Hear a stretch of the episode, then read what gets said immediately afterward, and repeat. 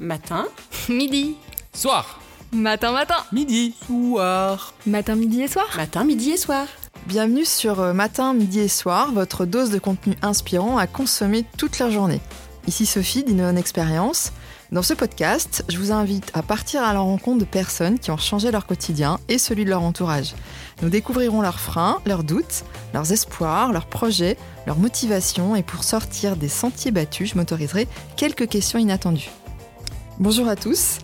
Aujourd'hui, euh, nous accueillons Nicolas. Il est responsable de la filiale de Bosch Outillage en France et il vit actuellement une expérience de management qui est assez différente. Il va nous raconter ça aujourd'hui. Alors Nicolas, euh, bonjour. Bonjour Sophie, bonjour à tous. Si tu pouvais te décrire en trois chiffres, ce serait quoi? Trois chiffres. Donc le, ouais, le premier chiffre c'est 45 ans. Donc déjà, déjà une certaine expérience de la vie derrière moi.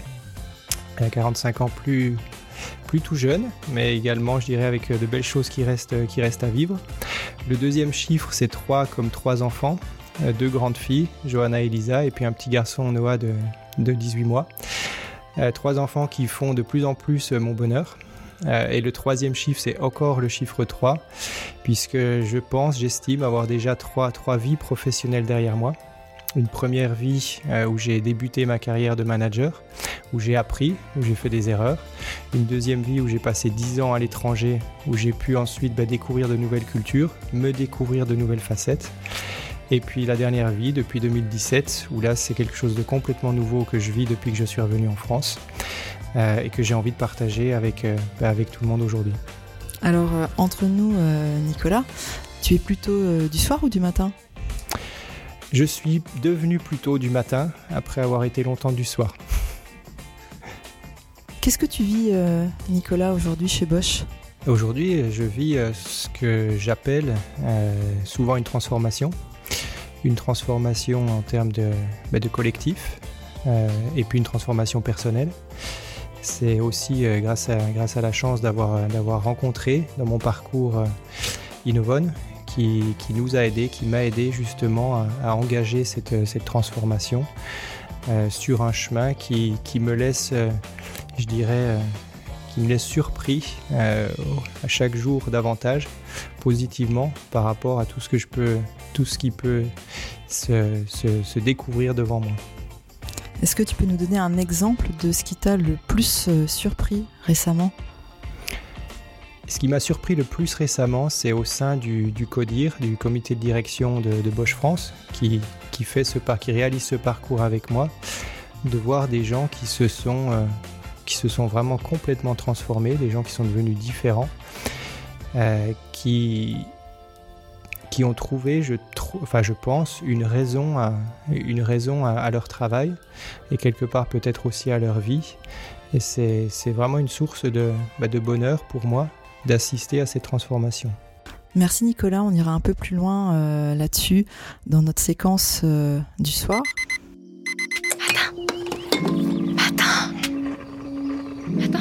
Avant ça, je te propose Matin, de matin. faire un petit euh, retour en arrière et d'aller euh, revisiter comment c'était avant que tu ne décides d'engager cette démarche.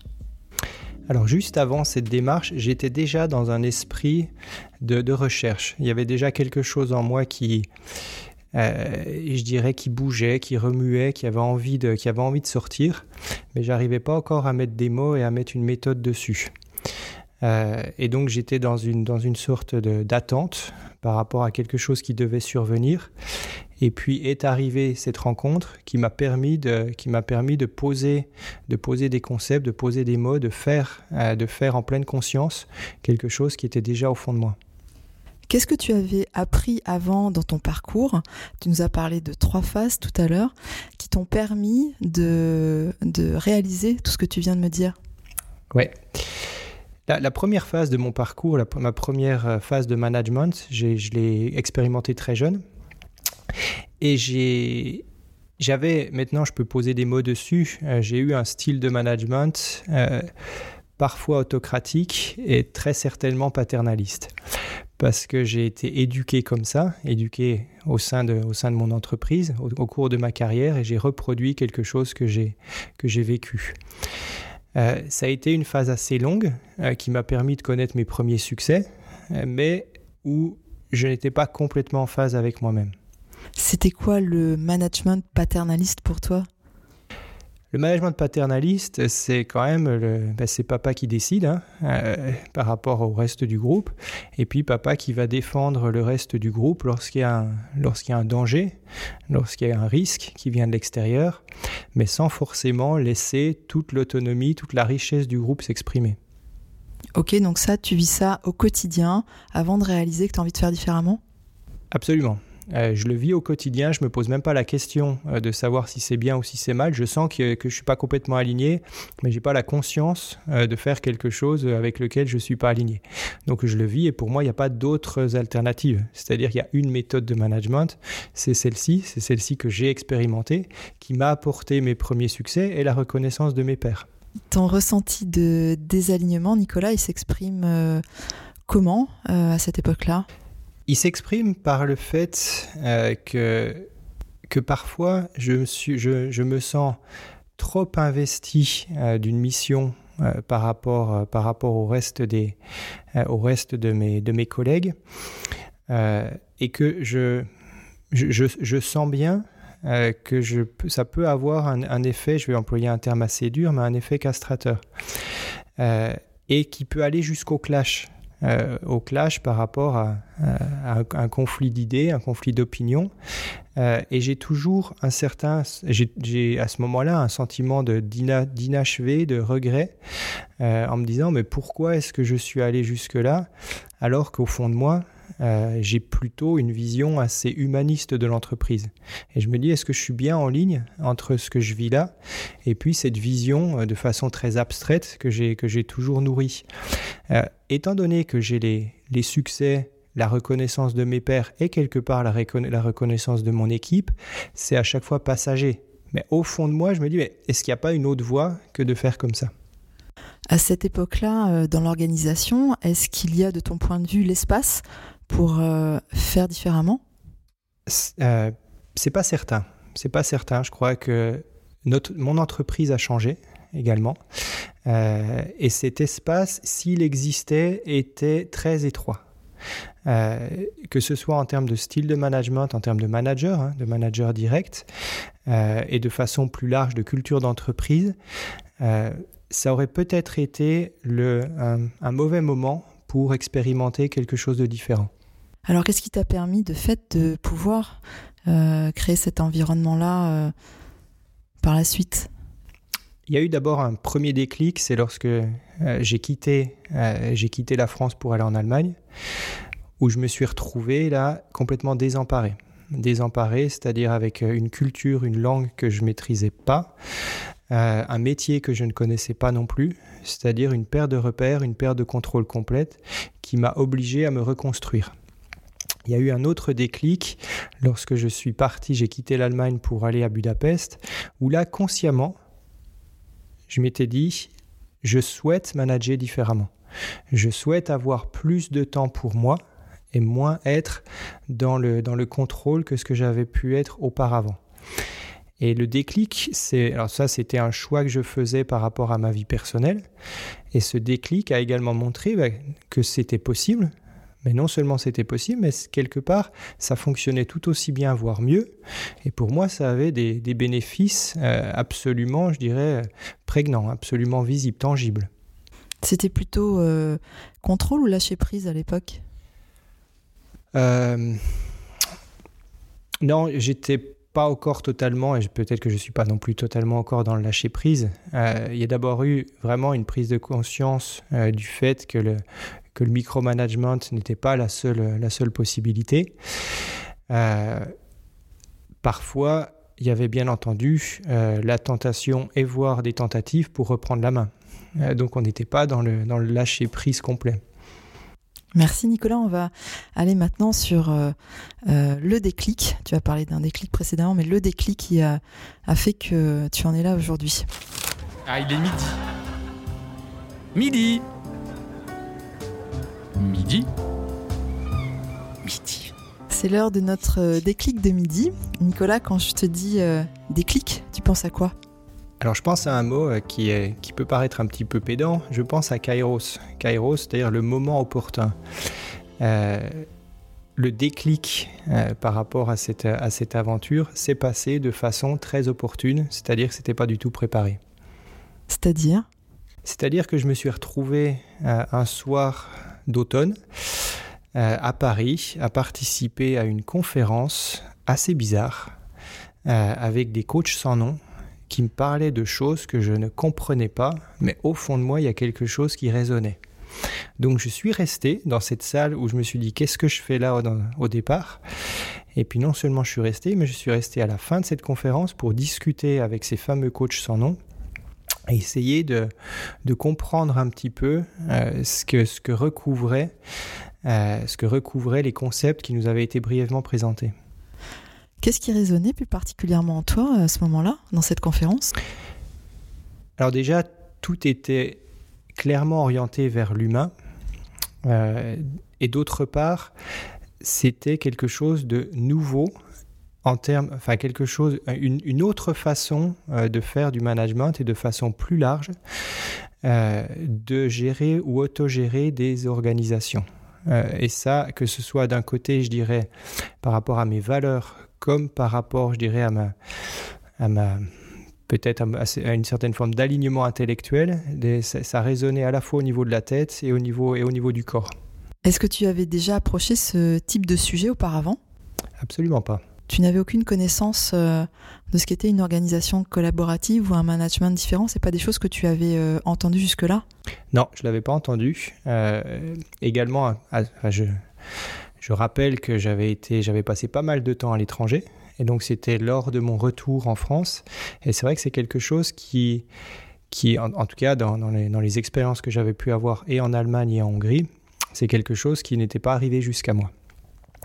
D'autre part, au sein de notre entreprise, euh, on avait bien entendu également une nouvelle culture de management euh, avec de nouveaux principes de management, mais qui, euh, qui n'était pas aussi, je dirais, parlant que ce que j'avais pu, ce que j'avais pu entendre et voir ce soir-là. Alors du coup, comment tu t'es retrouvé dans cette conférence sur des sujets que tu ne connais pas? Raconte-nous ça.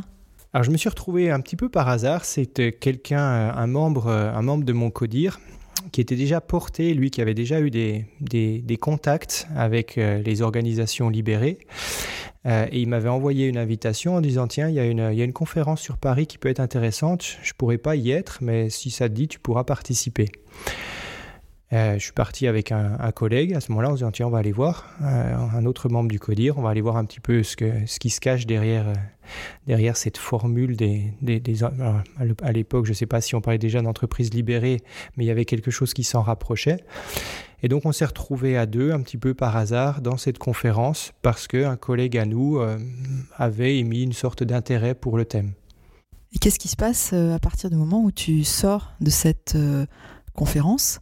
Qui apparemment euh, est le, déclic qui résonne en toi Mais Il se passe que je me dis, euh, j'ai envie d'essayer.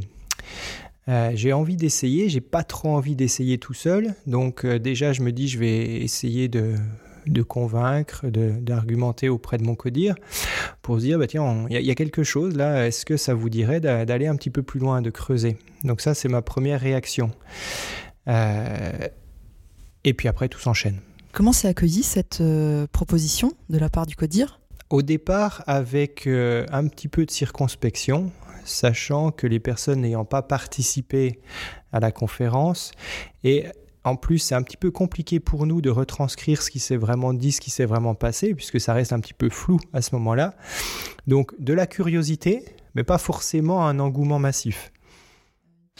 Comment tu pourrais euh, conseiller euh, les gens qui, ont, qui ressentent aussi ce déclic aujourd'hui sur euh, cette histoire de clarification et de transmission, notamment à, son codir bah pour toutes les personnes qui, qui, sont dans cette, qui sont dans l'état d'esprit dans lequel j'étais, dans lequel on était un petit peu tous peut-être au sein du CODIR, qui sommes allés plus loin, c'est de rester, d'avoir les chakras ouverts, de profiter du fameux kairos, du moment opportun, euh, et de pas attendre, euh, pas attendre jusqu'à la fin euh, de la carrière. C'est quand le moment il se présente, eh ben, on, s'y plonge, parce que sinon, je pense qu'on peut que avoir des regrets. Combien de personnes à l'époque dans ton codir? À l'époque, on était une, petite quinzaine. On était une petite quinzaine et puis on a fait le tour hein, de la question. et au final, neuf membres du CODIR ont décidé de sauter le pas et puis de se lancer un petit peu plus loin dans l'aventure. Comment ils vont aujourd'hui, euh, ces neuf-là? Ah, Les neuf-là, ils sont bien. ils sont très bien. Euh, j'aurais plein de choses à dire, mais euh, c'est devenu, au cours de cette aventure, cette aventure humaine, c'est devenu plus que des collègues, c'est devenu pour la plupart des, proches, des amis. pour beaucoup, ça les a, ça, les a confortés dans l'idée de rester chez Bosch. Euh, de, ça les a confortés dans leur choix, euh, leur choix de carrière. Pour certains, ça a été l'occasion également de changer, également de, de façon de travailler, et peut-être également de changer de, euh, de changer de poste ou de métier, mais toujours, je dirais, en pleine conscience et puis en étant alignés avec eux-mêmes. Soir. Alors, Nicolas, si tu devais d'écrire en un mot ce que tu vis aujourd'hui, ce serait quel mot? Ce serait le mot renouveau. Tu peux nous en dire euh, un peu plus sur ce renouveau et cette histoire de transformation que vous avez vécue euh, ensemble? Renouveau parce que finalement, ce qu'on ce qu'on vit au sein du CODIR et de façon plus large au sein de, de l'organisation, c'est finalement ce que j'ai vécu quand j'étais plus jeune avec, le, avec un groupe d'amis. C'est pour ça que j'ai cité tout à l'heure le fait, le fait qu'on soit devenu un petit peu plus proche, voire des amis. Euh, on ne travaille plus ensemble. On est ensemble euh, de façon très naturelle euh, et on ne se sent plus jugé ou en tout cas pas enfin, on ne se sent pas jugé pour de mauvaises raisons. Donc c'est un renouveau dans le sens où, j'apporte finalement, où je retrouve ce que j'avais, ce que j'avais expérimenté, ce que j'avais vécu quand j'étais jeune euh, avec ce groupe d'amis, mais au travail en, ayant donc 45 ans. Qu'est-ce que ça apporte à vos équipes aujourd'hui? Ça apporte, euh, ça apporte de la, de la liberté, ça apporte une certaine forme de, une certaine forme de, bienveillance et donc de sécurité. Euh, on peut mettre beaucoup de choses derrière le terme de bienveillance, mais je crois qu'il y a une vraie réalité derrière. Euh, donc cette sécurité pour faire des choses nouvelles, de l'audace, de la créativité, de la confiance en soi, c'est que du positif. On fait une petite parenthèse euh, sur les chiffres. Les chiffres dans l'organisation, ils sont comment aujourd'hui? Alors les chiffres sont les chiffres sont excellents. Euh, moi qui étais quelqu'un qui était très orienté chiffres, je ne, me soucie de moins en moins des chiffres. Et moins je me soucie des chiffres et plus les chiffres sont bons. Je pense que c'est aussi lié un petit peu à cette transformation. On a des chiffres qui sont ouverts dans tous les domaines, que ce soit d'un point de vue financier, que ce soit d'un point de vue sur le marché, que ce soit d'un point de vue satisfaction client. Euh, je ne peux pas aujourd'hui prétendre que c'est cette transformation qui apporte ces chiffres, mais en tout cas, ce dont je suis sûr, c'est que cette transformation n'a pas d'effet négatif sur nos résultats. Qu'est-ce qui a été facile pour vous sur ce chemin-là? Ce qui, a été, ce qui a été facile, je crois, c'était de, déjà au niveau du CODIR, euh, de, se, de se lancer là-dedans, parce que toutes les personnes, les neuf personnes euh, qui finalement se sont lancées dans cette aventure sur la base du volontariat, l'ont faite pour de bonnes raisons et parce qu'il y avait de belles choses au fond d'elle. Donc finalement, ça a été facile euh, de, d'absorber euh, cette, cette nouvelle façon de travailler, cette nouvelle façon de vivre ensemble, puisqu'il y avait déjà tout en germe au sein de chacun d'entre nous. Donc ça, ça a été, ça a été très facile. Ce qui était facile également, c'est qu'on travaille dans une entreprise qui est à l'origine une entreprise humaine. Euh, notre fondateur avait posé, euh, Robert Bosch, avait posé des principes très humanistes euh, dans, dans, dans, la fondation même de l'entreprise et dans la structure de l'entreprise. On est une entreprise, on travaille, nous travaillons dans une entreprise qui n'est pas cotée en bourse. Nous travaillons dans une entreprise qui a toujours mis l'humain devant tous les autres concepts économiques qui, bah, qui naturellement s'imposent à un groupe de, de 400 000 personnes. Et sur le chemin, j'imagine qu'il y a eu aussi euh, pas mal de difficultés. Tu peux nous raconter euh, quelques-unes de ces difficultés que vous avez vécues? Toute difficulté est une chance, c'est quelque chose qu'on a appris. Il y a beaucoup de difficultés. le chemin est semé d'embûches et il y a plein de raisons de se décourager. Et donc, faut vraiment, il y a des moments, c'est vrai, euh, il, faut être, il faut être bien clair de ce, que, de ce qu'on fait, du pourquoi on le fait, parce que sinon, on a plein de raisons de se décourager. Alors, se décourager parce qu'on est déçu des autres, déçu de soi-même, euh, parce qu'on se dit euh, la montagne est tellement haute, on n'y arrivera jamais. et puis, au final, il y a enfin pas au final, en cours de chemin, il y a, les petits il y a, il y a quelques petits moments qui sont magiques et qui se disent non, ça vaut quand même le coup de continuer. Donc là, j'ai été assez, je dirais, assez, assez général. Euh, je pourrais parler plus en détail des problèmes qu'on a rencontrés.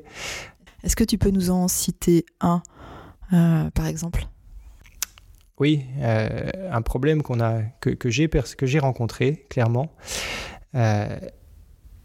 c'est de, c'est de voir que, que même si on a envie de bien faire, et eh ben parfois nos, nos, intentions sont mal comprises.